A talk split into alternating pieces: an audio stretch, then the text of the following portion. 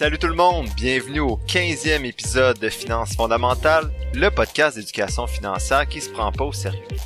Aujourd'hui, je fais la synthèse d'une vidéo YouTube intitulée Investing in Your Financial Literacy, diffusée sur la chaîne de Ben Felix. La structure d'aujourd'hui est un peu particulière alors que je réponds pas à une question de l'auditoire, mais je vais plutôt revenir sur les principaux éléments à retenir dans les 15 premiers épisodes qu'on a vécu ensemble.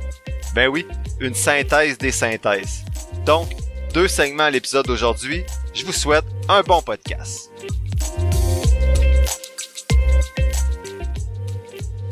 Hey, re-bienvenue au podcast tout le monde. Je suis vraiment content d'être avec vous aujourd'hui.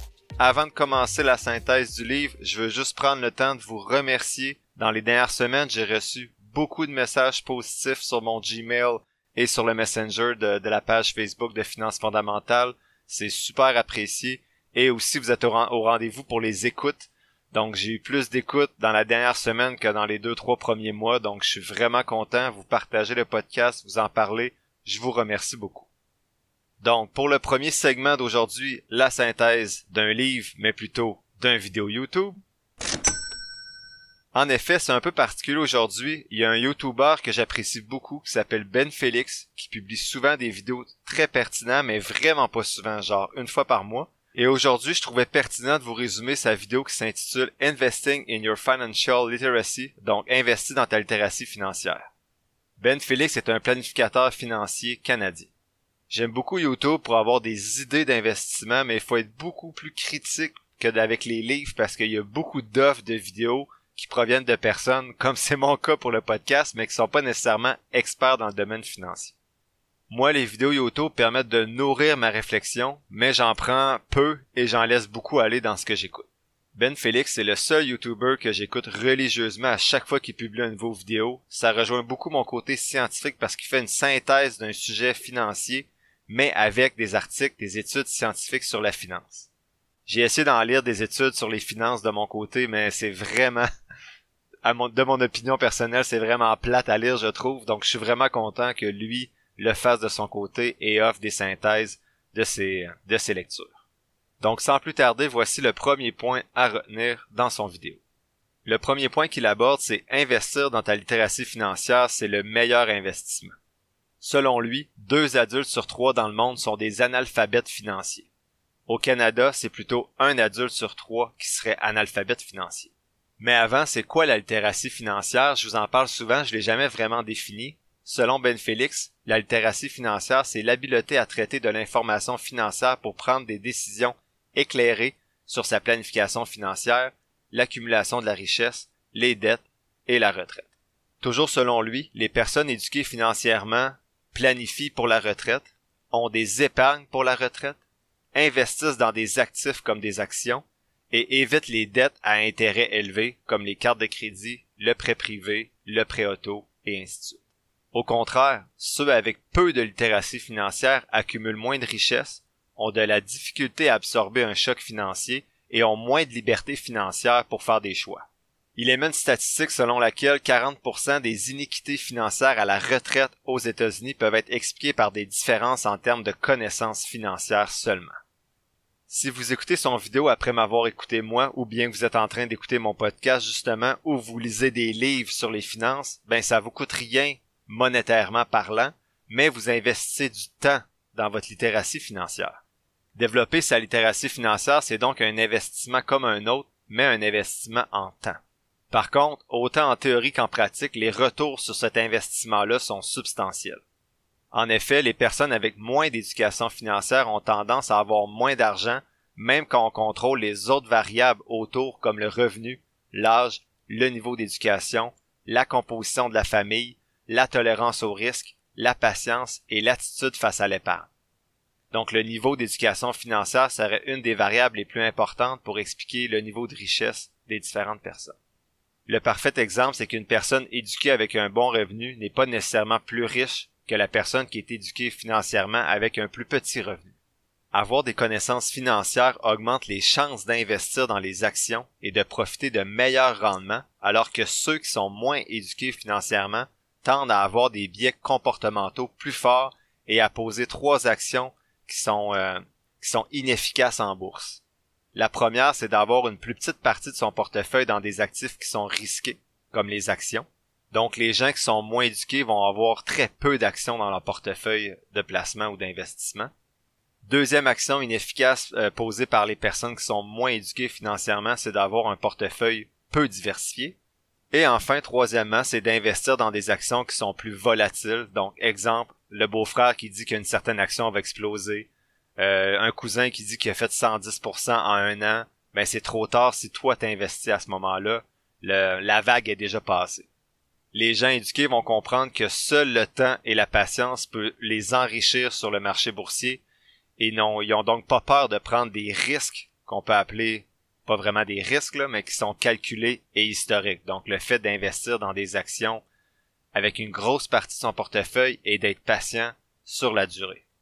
Il y a des statistiques qui montrent aussi que les personnes moins éduquées financièrement vont avoir des biais vers les actions de leur pays ou de leur employeur. Donc les gens moins éduqués financièrement vont avoir beaucoup d'actions canadiennes ou uniquement par exemple les actions de leur employeur.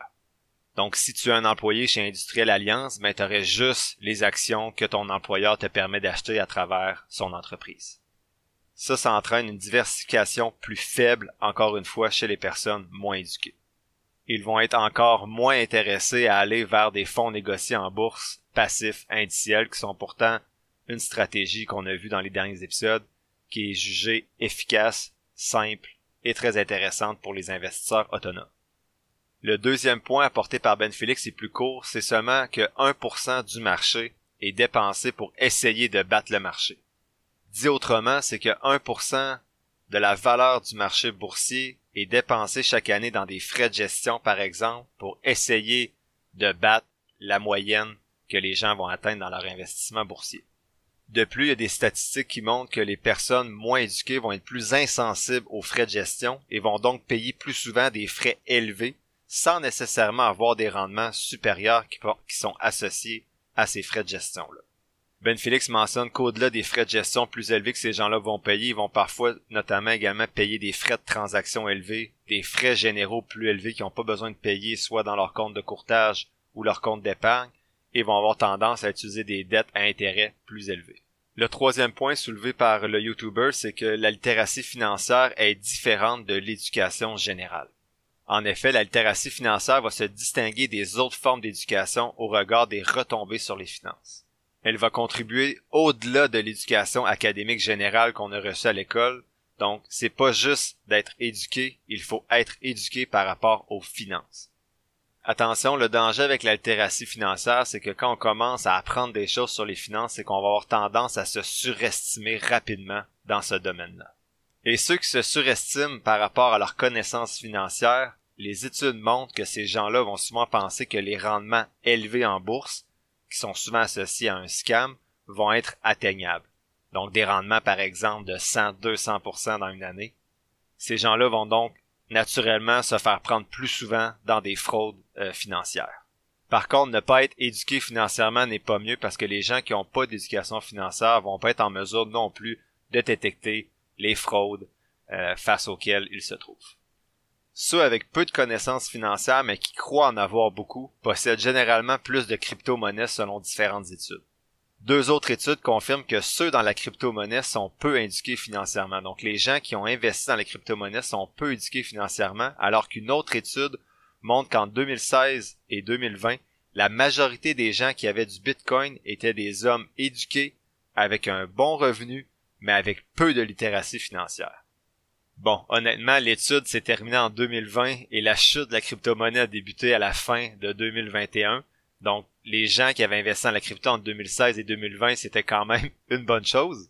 Et je rappelle qu'ici, je fais seulement rapporter les propos d'un YouTuber qui, lui, a rapporté des propos d'une étude scientifique, donc les propos viennent pas de moi. Si vous êtes investi dans la crypto-monnaie, c'est un choix. J'imagine que vous avez réfléchi à votre stratégie d'investissement j'ai aussi, moi, personnellement, 3% de mon portefeuille dans la crypto-monnaie, donc ne prenez pas ce que je viens de dire comme une insulte ou quelque chose du genre.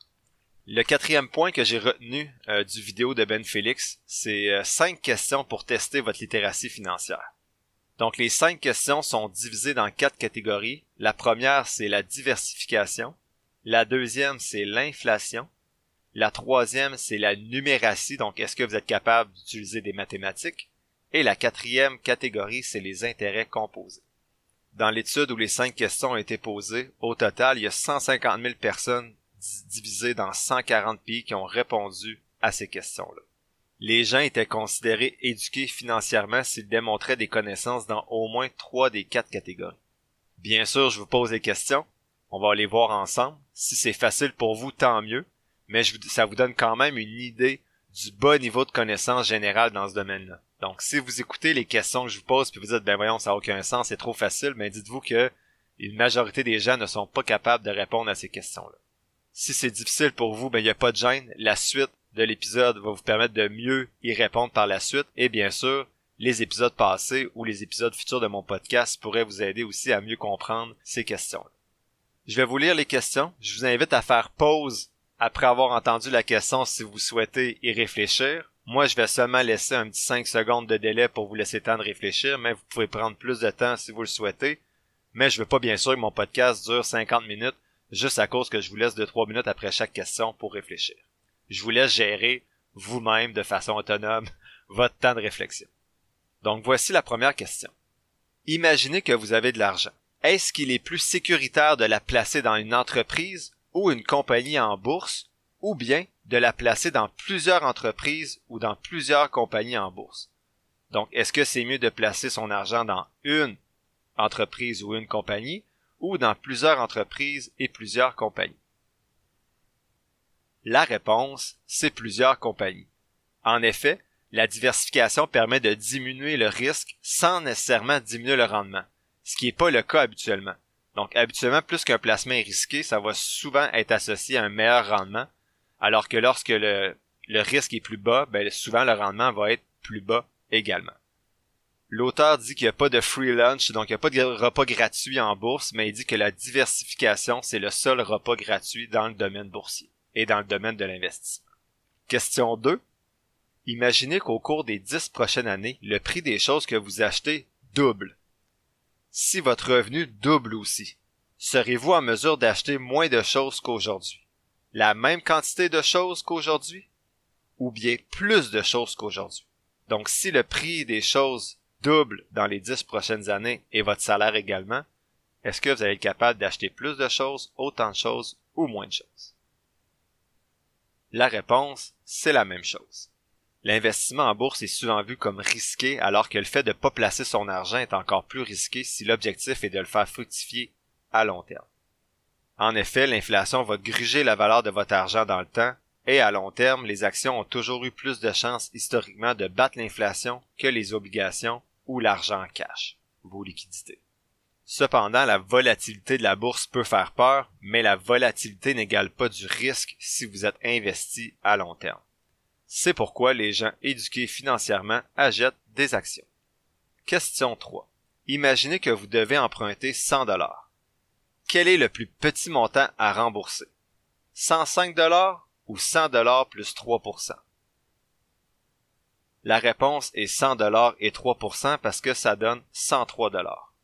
Ce sont des mathématiques de base essentielles pour le day-to-day par rapport à vos finances. Donc, rembourser une dette ou investir. Payer l'hypothèque ou investir. Épargner ou acheter le nouveau iPhone. C'est important de calculer vos choses. Par exemple, si votre hypothèque est à 3%, c'est plus vraiment le cas ces temps-ci, mais ça a été le cas pendant un bon bout, et que vous pouvez investir un montant dans votre CELI à 7-8% avec un FNB passif indiciel, ben logiquement, vous êtes mieux d'investir dans le FNB passif indiciel à 7-8% que de rembourser votre hypothèque plus rapidement à 2-3%. Bien sûr, comme je le dis souvent, il y a les mathématiques, mais il y a aussi les émotions. Donc, si vous dormez mieux en remboursant votre hypothèque plus rapidement, il n'y a rien de mal à ça non plus. Les trois premières questions concernaient les trois premières catégories, alors que les questions 4 et 5 concernent la dernière catégorie qui touche les intérêts composés. Vous devez seulement avoir une bonne réponse à une des deux questions pour avoir le point dans cette catégorie-là. Question 4. Imaginez que vous mettez de l'argent à la banque pendant deux ans et que la banque ajoute 15% par année dans votre compte. Est-ce que la banque ajoutera plus d'argent la deuxième année ou le même montant que lors de la première année? La réponse est plus d'argent la deuxième année.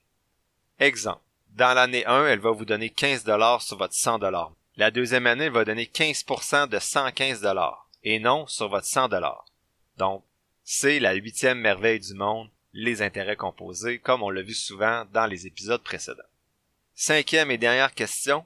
Imaginez que vous avez 100 dollars dans votre compte épargne à la banque et celle-ci ajoute 10% par année, ce qui donne 10 dollars à l'an 1. Combien d'argent aurez-vous dans 5 ans si vous n'enlevez rien pendant toutes ces années? A. Plus de 150 dollars. B. Exactement 150 dollars. Ou C. Moins de 150 dollars. La réponse c'est plus de 150 dollars parce que si on sait que le minimum qu'on reçoit c'est 10 dollars pendant 5 ans, ce qui est 50 dollars, 100 plus 50 dollars, 150, donc on sait qu'avec les intérêts composés, ce sera assurément au-dessus de 150 dollars. Voilà, c'était les 5 questions que le YouTuber Ben Félix proposait selon les études scientifiques qu'il a lues. Est-ce que vous êtes fiers de vos réponses? Tant mieux si vous l'êtes, sinon il n'y a pas de stress, on a encore plusieurs épisodes devant nous. Le cinquième point apporté par Ben Félix, c'est la magie des intérêts composés. On vient d'en parler rapidement, mais les intérêts composés, c'est la magie de l'investissement. Par contre, ça nécessite de débuter tôt et d'être constant et patient à long terme. Faut être prudent, les intérêts composés fonctionnent aussi dans l'autre sens avec les dettes. Donc, si vous avez des dettes à intérêt élevé, ben, ils vont s'accumuler rapidement, puis à un juste payer les intérêts, ben, ça va vous coûter plus cher que ce pourquoi vous vous êtes endetté. Selon les études scientifiques, et ça je trouve ça fou, le faible taux d'épargne, la faible exposition aux actifs à rendement plus élevé comme les actions et un plus grand nombre d'expositions aux dettes à intérêt élevé comme les cartes de crédit pourraient être expliqués tout simplement par une méconnaissance du concept des intérêts composés. Donc juste le fait de ne pas connaître ce concept-là et de le comprendre amènerait les gens à avoir une moins grande richesse, de moins bonnes habitudes financières. Je fais un exemple rapide. Si vous investissez 10 000 dollars à 30 ans et vous ajoutez 200 dollars par mois pendant 35 ans, pour faire l'exemple, j'utilise la calculatrice des rendements composés sur Google. J'écris Gérer mieux votre argent, calculatrice des rendements. Donc, vous pouvez faire le même calcul chez vous si vous le souhaitez. Donc, 10 000 dollars plus 200 dollars par mois pendant 35 ans à 8% de rendement, donc avec un FNB 100% passif indiciel, vous finissez dans 35 ans à 622 000 dollars mais vous avez seulement mis 94 000 de votre argent. Donc les intérêts composés ont généré 528 000 dollars. Si on décompose ça avec des tranches de 10 ans, donc après l'an 10, vous avez seulement reçu 25 000 dollars d'intérêt. À l'an 20, vous avez obtenu 109 000 dollars d'intérêt, alors que le total c'est 528. Donc sur 20 ans de fait par rapport aux 35 ans que vous avez investi votre argent, après plus de la moitié, donc 20 ans sur 35, vous avez seulement obtenu 109, 109 000 dollars d'intérêt sur les 528 que vous allez recevoir pendant les 35 ans. Après 30 ans, c'est 325 000 dollars d'intérêt reçus. Et bien sûr, les cinq dernières années, on passe de 325 000 euh, dollars d'intérêt à 528.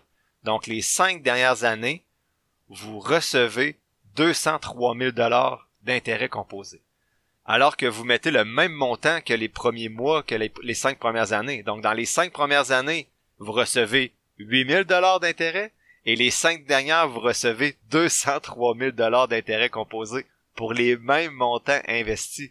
C'est ça la magie des intérêts composés. Encore une fois, c'est beaucoup de chiffres, j'en suis désolé s'il y en a qui sont mêlés, mais ce qu'il faut retenir, c'est qu'on a vu de plus en plus que l'investissement avance, de plus en plus que les intérêts composés grossissent pour le même montant investi chaque mois. Personnellement, je vois pas comment on peut pas capoter quand on voit cette magie-là opérer. Plus tôt vous commencez, plus tôt la magie va opérer et plus tôt vous serez libre financièrement pour faire ce que vous souhaitez faire dans votre vie. Si ça, ça vous motive pas à mettre un peu plus d'argent de côté et à investir à long terme, ben continuez de m'écouter. En conclusion de cette vidéo-là, YouTube, développer sa littératie financière, c'est pas facile parce que le niveau optimal de littératie varie pour chacun. Par exemple, une personne avec un fonds de pension va pas avoir les mêmes besoins qu'un travailleur autonome sans fonds de pension qui lui doit en connaître peut-être un petit peu plus pour assurer sa liberté financière. La littératie financière est donc un problème, mais aussi une opportunité d'améliorer votre situation ou tout simplement de générer un patrimoine familial qui va pouvoir aider vos enfants vos petits-enfants et bien plus encore. Ben Félix termine en disant qu'il sait bien que son vidéo YouTube ne va pas changer grand chose, mais que si chaque personne qui l'écoute le partage à une personne, peut-être qu'à un ça va faire une petite différence. Je fais donc ma part en vous ayant partagé un résumé de son vidéo et j'espère que vous pourrez partager mon épisode pour faire rayonner encore l'importance de l'altératie financière dans la population québécoise. Maintenant, deuxième segment de l'épisode, la synthèse des synthèses. Pourquoi je fais une synthèse des synthèses rendue à l'épisode 15?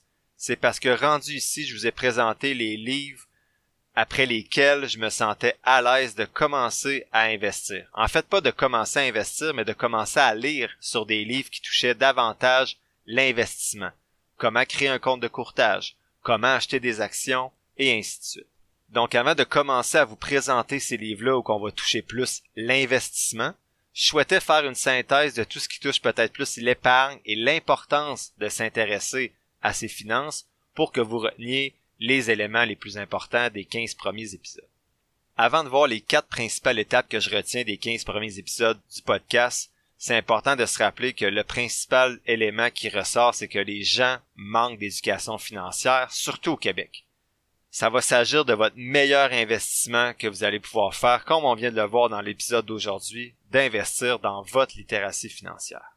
L'autre élément que j'aimerais aborder avant qu'on tombe dans les quatre étapes que je vais vous résumer, c'est agir. C'est le plus difficile dans l'investissement, c'est de commencer. Et même dans l'épargne, en fait. C'est de commencer à épargner ses premiers dollars, réussir progressivement à augmenter son taux d'épargne, investir cet argent-là à long terme, mais faut agir. Je vois trop de personnes qui sont intéressées, qui voient la pertinence, mais qui remettent toujours à plus tard, et ça fait deux ans que je leur en parle, que je leur, je leur rappelle de temps en temps de façon polie, t'es rendu où dans tes, dans tes investissements, mais c'est trop facile de remettre à plus tard. Faites le premier pas, lancez-vous, puis vous allez voir que les choses sont pas si compliquées qu'elles en ont l'air. Donc la première grosse étape que je retiens des premiers épisodes, c'est épargner. Ce que je retiens par rapport à l'épargne, c'est l'importance d'avoir un budget, l'importance de se fixer des objectifs réalistes par rapport à ce qui vous rend vraiment heureux, vous, et non pas ce qui vous rend heureux par rapport au regard des autres. Soyez reconnaissant de ce que vous possédez. Si vous écoutez ce podcast, vous êtes parmi les privilégiés sur cette planète et vous êtes en voie ou vous êtes déjà en train de prendre en main vos finances. L'étape de l'épargne met de l'avant également l'importance de diminuer ses dépenses, notamment avec la question en as-tu vraiment besoin? qu'on a vu à l'épisode 3 que je vous invite à écouter pour plus de détails, mais cette question-là qu'on doit se poser évite plusieurs dépenses inutiles. Sinon, on a vu très souvent, trop souvent peut-être, l'élément important de se payer en premier, notamment en utilisant une stratégie de virement automatique où 10%, 20% de notre salaire net s'en va directement dans notre compte de courtage pour être investi idéalement dans des FNB passifs indiciels. Et enfin, on a vu que c'était important de diminuer les dépenses, mais également de tenter d'augmenter sa valeur. Et indirectement, l'augmentation de sa valeur va permettre d'augmenter son revenu, faire un meilleur salaire et pouvoir investir davantage. La deuxième étape importante que je retiens des 15 premiers épisodes, c'est d'avoir un compte d'urgence. Donc, une fois que vous êtes capable de mettre de l'argent de côté chaque mois, c'est important de construire un fonds d'urgence dans un compte épargne sécuritaire pour les imprévus qui va représenter habituellement 3 à 6 mois de salaire net. Si vous avez une maison, peut-être que 1 à 3 mois, ça peut être correct si vous avez une marge hypothécaire qui est vide et disponible. Cette marge-là peut agir à titre de, de compte de sécurité, compte d'urgence, mais il faut l'utiliser vraiment pour des urgences et non pour voyager au Mexique. La troisième étape qu'on a vue dans les 15 premiers épisodes, c'est euh, payer ses dettes. Donc, on épargne, on fait son compte d'urgence et on rembourse ses dettes avec des intérêts élevés, notamment idéalement en haut de 5, 6, 7% Il faut rembourser ces dettes-là rapidement, même avant d'investir. Pourquoi les dettes en bas de 5% sont pas nécessairement urgentes à rembourser, c'est parce qu'on peut aller chercher un rendement plus élevé historiquement en investissant de façon simple dans des FNB passifs ou autres types de véhicules de placement. Je le répète, ces plus petites dettes-là sont pas logiques à rembourser rapidement, mais ça dépend de votre profil. Ça presse pas, mais si ça vous aide à dormir, allez-y. c'est mieux payer des dettes que de laisser dormir de l'argent dans votre compte épargne. Une fois que tout ça c'est fait, qu'on a épargné, qu'on a créé notre compte d'urgence et qu'on a payé nos dettes, ben, il faut investir. Si vous n'êtes pas à l'aise d'investir de façon autonome, magasinez bien votre conseiller financier pour commencer à investir. Posez les bonnes questions. On a vu ensemble certaines de ces questions-là, si je me rappelle bien, dans l'épisode 9 avec le livre de Fabien Major. Si vous êtes déjà investi avec un conseiller financier, tant mieux. Continuez à le faire, ou bien vous pouvez commencer progressivement à utiliser une stratégie d'investissement hybride, c'est-à-dire de commencer à investir un petit montant chaque mois de façon autonome sur votre compte de courtage. Si vous êtes à l'aise maintenant d'investir de façon autonome, vous pouvez créer votre compte de courtage et commencer à investir. Je vous rappelle d'être prudent, de faire vos devoirs et de développer votre littératie financière avant de vous lancer dans l'investissement autonome. Dans tous les cas, on a vu dans plusieurs livres que la meilleure stratégie semblait être d'investir dans des fonds négociés en bourse passifs indiciels avec une stratégie DCA, donc Dollar Cross Averaging, donc dans, où à chaque mois, on investit le même montant d'argent dans ce FNB passif indiciel. Et ensuite, on oublie. Les meilleurs investisseurs sont ceux qui laissent leurs émotions de côté, qui investissent un montant fixe chaque mois et qui laissent aller les choses longtemps. On se rappelle, l'investissement, la réussite en investissement, c'est du temps et de la discipline. Enfin, la dernière chose quand on investit, c'est de profiter des comptes avantageux du point de vue fiscal, soit le CELI, le REER, le régime épargne études enregistré et bientôt le CELIAP. L'épisode tire à sa fin. Je vous remercie d'avoir écouté ce 15e épisode de Finances fondamentales qui me semble un petit peu plus long même si j'ai pas encore fait le montage. Mais bon, j'espère que ça va vous plaire tout de même. En résumé, le vidéo YouTube dont j'ai fait la synthèse aujourd'hui suggère que le fait de développer votre littératie financière constitue réellement le meilleur investissement possible.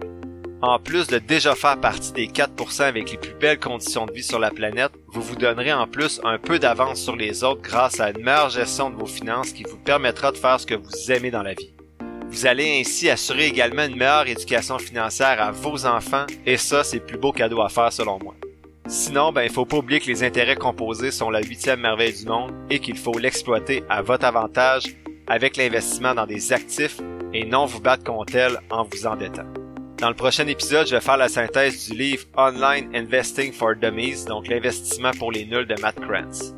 On commence donc à aborder ensemble le comment investir de façon autonome une fois que vous avez réussi à épargner. Ceux qui sont intéressés, je vais partager cette semaine sur la page Facebook de Finances fondamentales un tableau synthèse des trois compagnies analysées en bourse avec mon outil présenté à l'épisode 2, soit Viva Systems VEEV, Vertex Pharmaceuticals VRTX et Mastercard MA. Attention, je fais un rappel que c'est pas à cause qu'une entreprise que je partage sur Facebook a un bon chiffre dans l'analyse et un bon chiffre pour le prix d'achat que ça signifie qu'il faut l'acheter. Il y a parfois des signaux d'alarme qui apparaissent chez la compagnie mais qui apparaissent pas sur l'image que je partage sur Facebook. Il faut toujours faire vos devoirs comme je le répète à chaque fois. Je vais plus dans le détail à chaque épisode, j'ai fait ce choix-là à partir de l'épisode 4, mais si vous souhaitez discuter de certains titres avec moi, ça va me faire grand plaisir d'en jaser avec vous. Écrivez-moi sur Messenger, sur la page Facebook de Finances fondamentales ou à financefondamentales à commercialgmail.com. Si vous avez apprécié l'épisode d'aujourd'hui, trois choses que vous pouvez faire pour m'aider à continuer le podcast et à le faire grandir, soit vous abonner ou suivre le podcast, aller sur la page Facebook de Finances fondamentales et me laisser un avis positif, partagez l'épisode s'il vous plaît avec des gens que vous pensez qui pourraient être intéressés et comme j'ai mentionné, vous pouvez toujours m'écrire sur Messenger ou sur Gmail pour me poser vos questions. Oubliez pas que je suis pas un expert ou un gourou de la finance, juste un gars qui traite un peu trop là-dessus et qui partage ce qu'il apprend avec vous. Ne prenez pas ce que je dis pour du cash ou comme une recommandation d'achat, faites toujours, toujours vos propres recherches. Sur ce, merci encore pour votre écoute et on se dit à la semaine prochaine pour le 16e épisode de Finances fondamentales.